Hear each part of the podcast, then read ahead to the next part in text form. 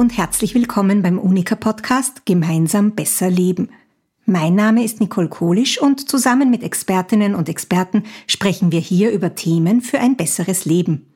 Heute geht es um das Thema Zucker.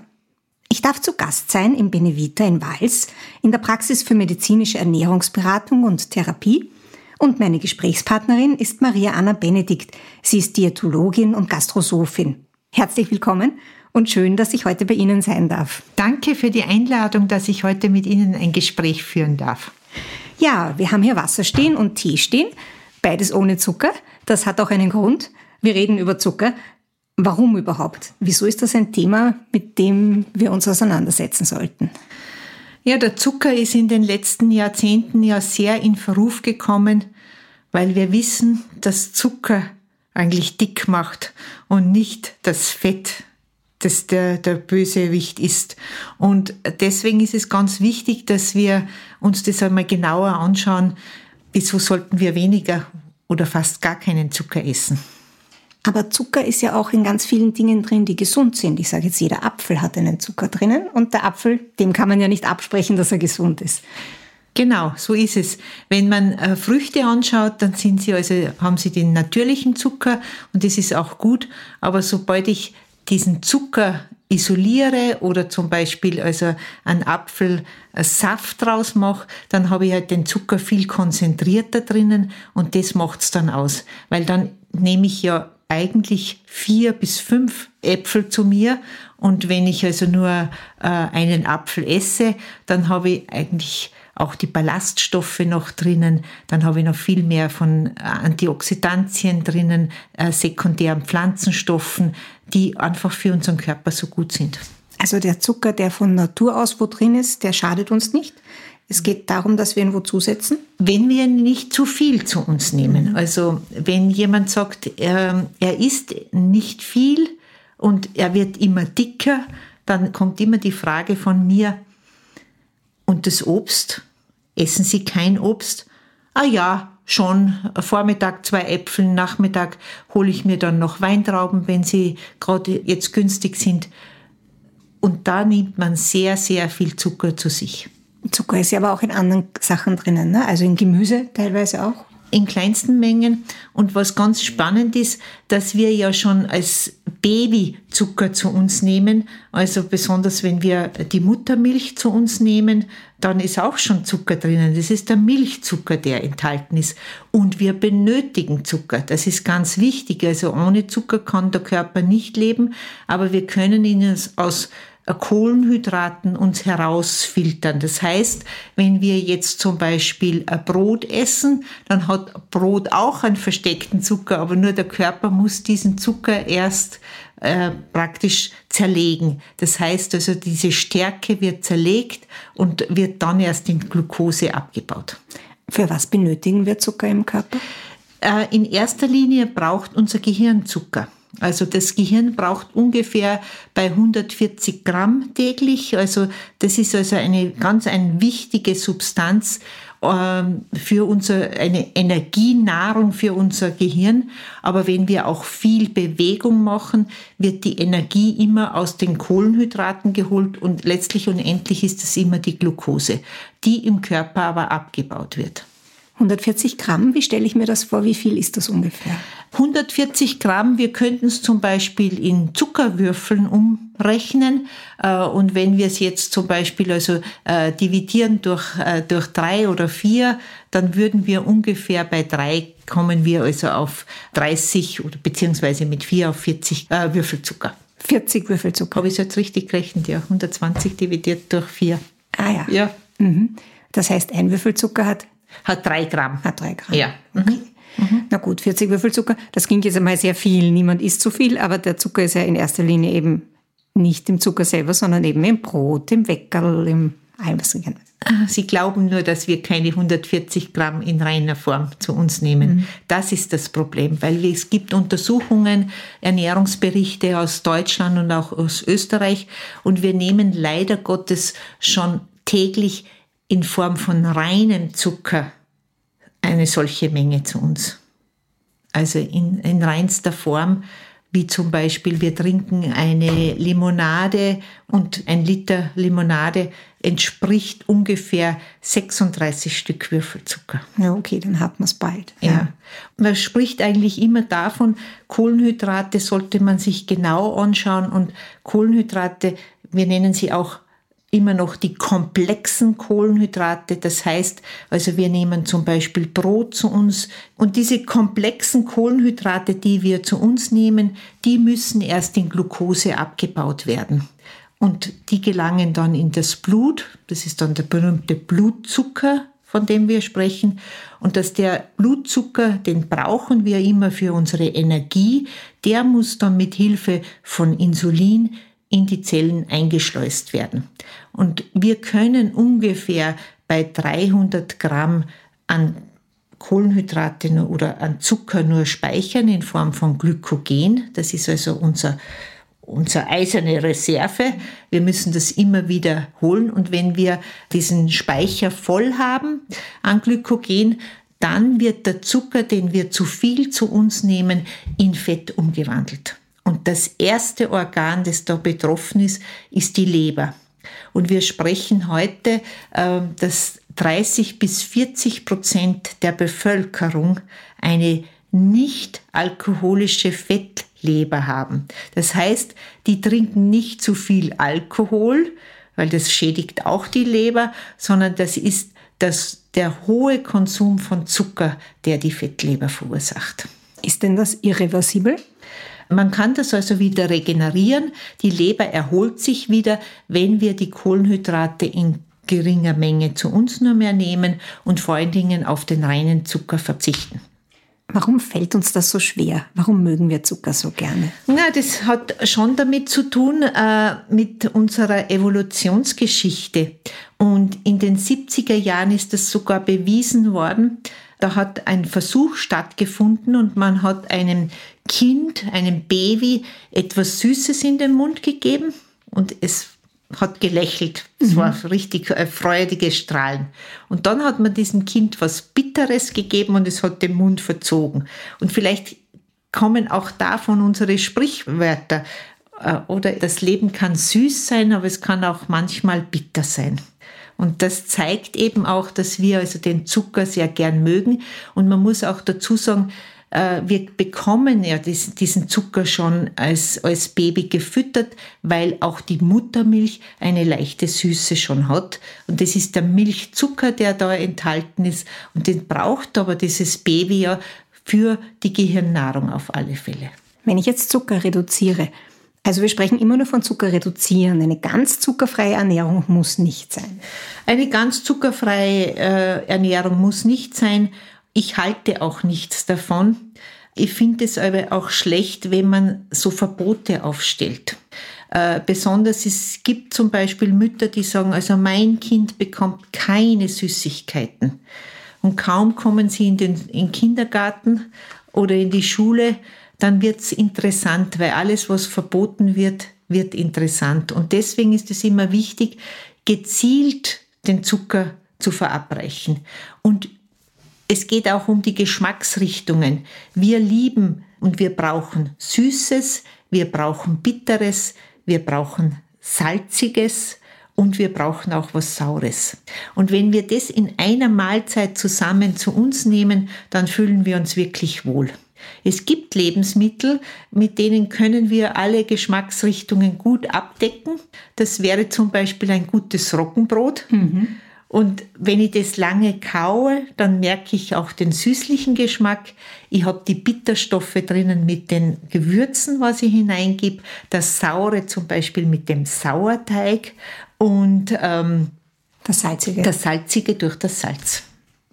Das heißt, ich esse ein Stück Roggenbrot, mein Körper fühlt sich wohl und das macht mich glücklich, oder? Wenn ich es langsam esse, das ist also immer ganz wichtig. Äh, wenn ich jetzt nochmal zurückgehe auf die Kinder, dann muss ich auch immer dazu sagen, man kann natürlich den Zucker auch mit Alternativen natürlich schon bewerkstelligen. Man kann ja zum Beispiel sagen, wir essen als Nachtisch nicht einen süßen Pudding, sondern wir essen zum Beispiel ein Schüssel Beerenfrüchte und geben da zum Beispiel ein, noch eine, einen Löffel Pudding, der gesüßt mhm. ist, drüber auch, äh, was immer so gefährlich sind, sind die Onkeln und Tanten, oder? Oder Natürlich, die Großmütter. Ja. Da ist man ganz diszipliniert mit seinen Kindern, aber dann kommt die Tante und sagt, ich habe was mitgebracht. Ja. Und da ist es immer wichtig, dass ähm, man vielleicht sich mit denen abspricht und auch zum Beispiel äh, diese Süßigkeiten den Kindern nicht in die Hand drückt und sie verschwinden dann irgendwo ins, äh, in ihr Zimmer und essen das dann heimlich oder schnell, schnell, weil die Mama darf es nicht sehen, sondern man muss das vielleicht auch klarstellen, dass man sagt, ja, du hast jetzt von der Tante was bekommen, das ist sehr schön und ich finde das also auch ganz nett, aber wir können das ja jetzt uns ein bisschen aufteilen in der Woche und jeden Tag bekommst du nach dem Mittagessen ein Stück davon. Man kann ja auch den Zucker dann in der Zeit woanders einsparen. Ne? Also alles, was verboten ist oder so, Belohnung ist auch immer schlecht, wenn man sagt, äh, wenn du jetzt das aufgegessen hast, dann bekommst du noch was Süßes. Also das sollte man nie machen. Und ich sehe das auch sehr oft in der Beratung, wenn ich Übergewichtige äh, da habe, wenn ich dann frage, wie war das? Also eben auch, Sie sind ja doch schon seit Kindheit übergewichtig und dann berichten Sie schon manchmal, naja, ähm, es hat halt immer von der Oma zur Belohnung immer eine Schokolade gegeben und ich habe die dann heimlich gegessen. Oder wenn ich irgendwas Gutes gemacht habe, dann hat man mir also einfach eine Schokolade versprochen oder ich darf heute ein Getränk trinken. Und man wird halt immer neugierig, wenn dann die Strafe kommt, heute darfst du nichts haben, dann will man es gerade Das macht man ja dann als Erwachsener auch weiter. Ne? Es gibt ja viele Erwachsene, die sagen, jetzt habe ich meine Diplomarbeit weitergeschrieben, jetzt gönne ich mir eine Schokolade.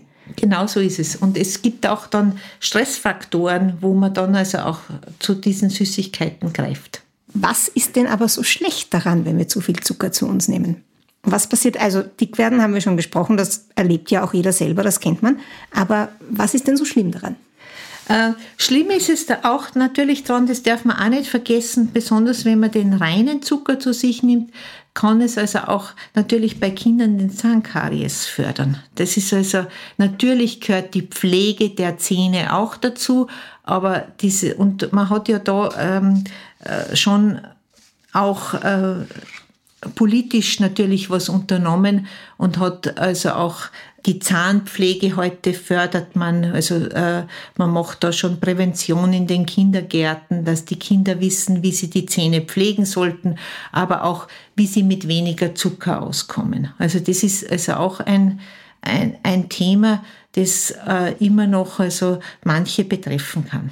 Und die Kinderärzte sagen dann immer, Honig ist genauso schlimm für die Zähne wie Zucker lässt sich sogar noch schwerer runterputzen. Oder? Ja, der Honig ist, äh, wird immer so hoch gelobt, aber der Honig hat natürlich genauso äh, Fructose und Glucose, man nennt den den Invertzucker enthalten und äh, es ist kein Ersatz, es ist nur ein manchmal ein besseres Süßungsmittel, äh, weil er einfach auch von der Geschmackskomponente mehr hineinbringt. Das ist also oftmals etwas, mit dem man dann ganz gut arbeiten kann. Gibt es denn auch gesunden Zucker? Für mich nicht. Mhm. Für mich gibt es nur Zucker mit Maß und Ziel. Das heißt, es ist nicht die Art des Zuckers, die entscheidet, sondern immer die Menge. Die Menge entscheidet.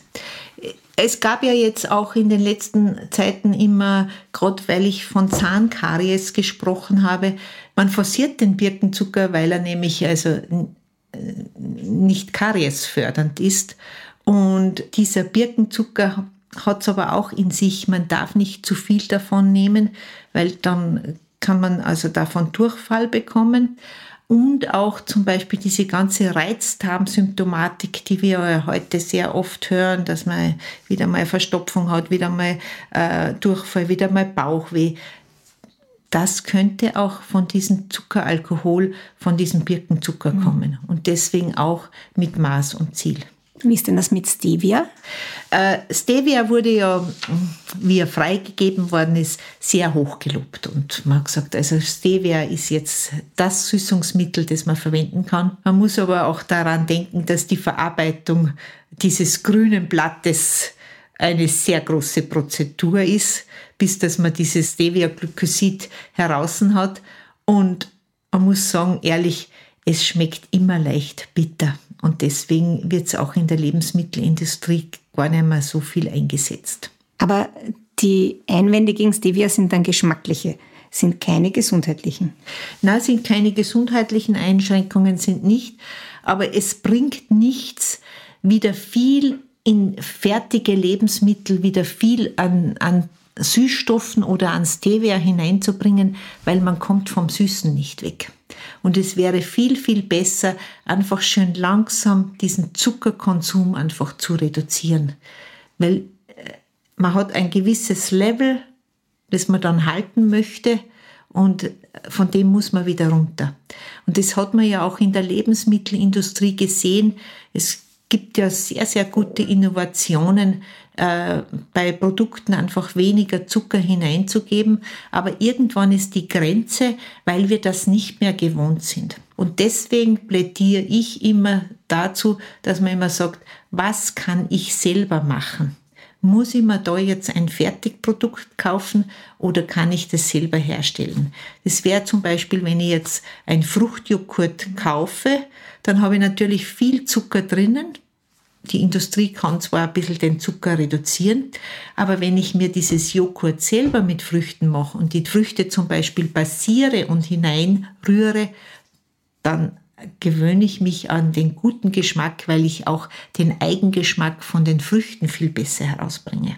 Ja, was ich immer gemacht habe, wenn es schnell gehen hat müssen mit den Kindern, einen halben Becher Fruchtjoghurt mit einem halben Becher Naturjoghurt verrühren. Das ist also auch schon ein, ein, ein Weg, wo man also sehr gut arbeiten kann damit. Wo ist denn überall versteckter Zucker noch drin, wo wir ihn gar nicht so mitkriegen? Also bei Kuchen und Schokolade ist es ja ganz selbstverständlich. Es gibt einige Dinge und äh, äh, sehr insbesondere sind es natürlich diese ganzen Frühstücksflecks, was es gibt, also mhm. diese äh, Schokopops, Cornflakes und so weiter. Die haben wahnsinnig viel Zucker enthalten. Die, das kann zum Beispiel bei 100 Gramm ein Drittel sein, was da an Zucker drin mhm. ist. Dann unterschätzt man zum Beispiel immer Ketchup. Ja, Ketchup hat ganz viel, das stimmt. Das hat also sehr, sehr viel. Natürlich auch die, diese fertigen Tees, die Instant-Tees. Mhm. Die, die Salami, halt, oder?